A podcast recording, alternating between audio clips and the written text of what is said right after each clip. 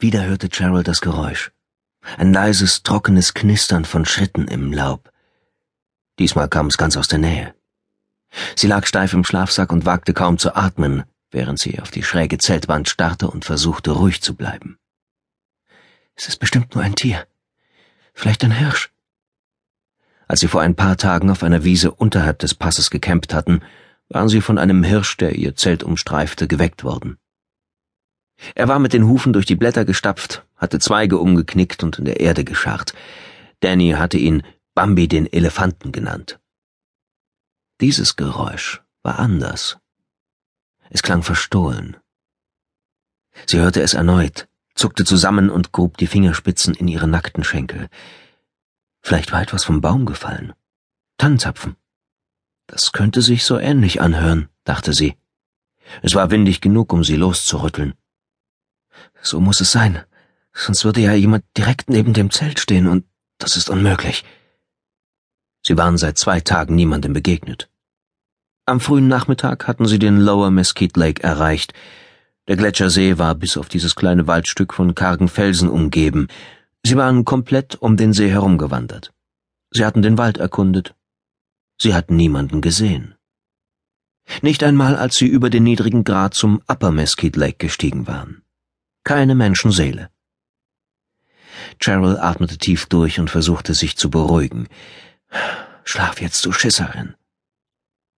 Cheryl konzentrierte sich darauf, ihre Beine, den Bauch und den Rücken zu entspannen, ließ sich von der Wärme einlullen und drehte den Kopf, um die verkrampften Nackenmuskeln zu dehnen.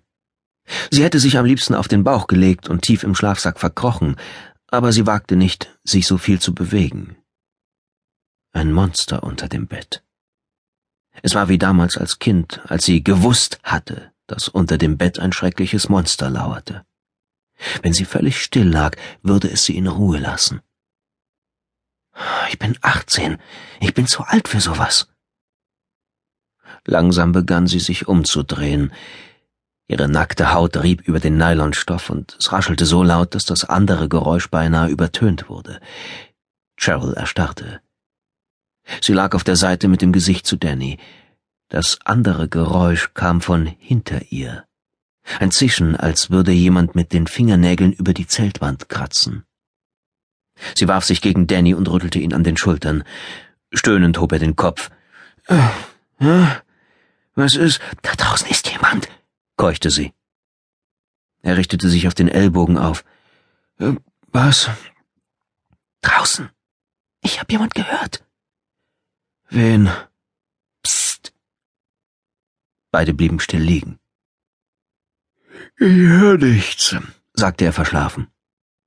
Ich hab aber was gehört. Mein Gott, jemand ist direkt am Zelt. Er hat daran gekratzt. Hm, bestimmt nur ein Zweig. Danny! Okay, schon gut. Ich geh raus und seh mal nach. Ich komm mit. Wir müssen uns nicht beide den Arsch abfrieren. Ich geh schon. Auf allen Vieren durchwühlte er die Kleider und Ausrüstungsgegenstände am Kopfende. Kühle Nachtluft drang in den Doppelschlafsack. Er zog die Taschenlampe aus einem seiner Stiefel. Bin gleich wieder da, sagte er. Cheryl rutschte zur Seite. Danny befreite sich aus dem Schlafsack und kroch nackt zum Ausgang. Auf Knien zog er den Reißverschluss des Moskitonetzes herunter. Cheryl setzte sich auf. Kälte umfing sie. Zitternd schlang sie die Arme um ihre Brüste. Vielleicht solltest du lieber nicht gehen, flüsterte sie. Komm zurück. Nein, ist schon in Ordnung. Bitte. Ich muss sowieso mal pinkeln. Er kroch durch die Zeltklappen. Als er zur Hälfte hindurch war, hielt er inne. Er stieß ein tiefes Stöhnen aus. Einer seiner Füße wich zurück. Cheryl hörte ein feuchtes Klatschen. Etwas spritzte auf die Zeltklappen. Dannys Beine klappten unter ihm zusammen und streckten sich. Er warf sich hin und her, die Knie schlugen auf den Zeltboden, sein Körper zuckte wild, durchgeschüttelt von nicht enden wollenden Krämpfen. Schließlich rührte er sich nicht mehr. Cheryl sah entsetzt zu, wie Danny durch die Zeltklappen nach draußen gezogen wurde. Seine Hinterbacken verschwanden. Die Beine schleiften über den Boden, als würde er langsam in ein dunkles Maul gesaugt. Cheryl war allein im Zelt. aber nicht lange.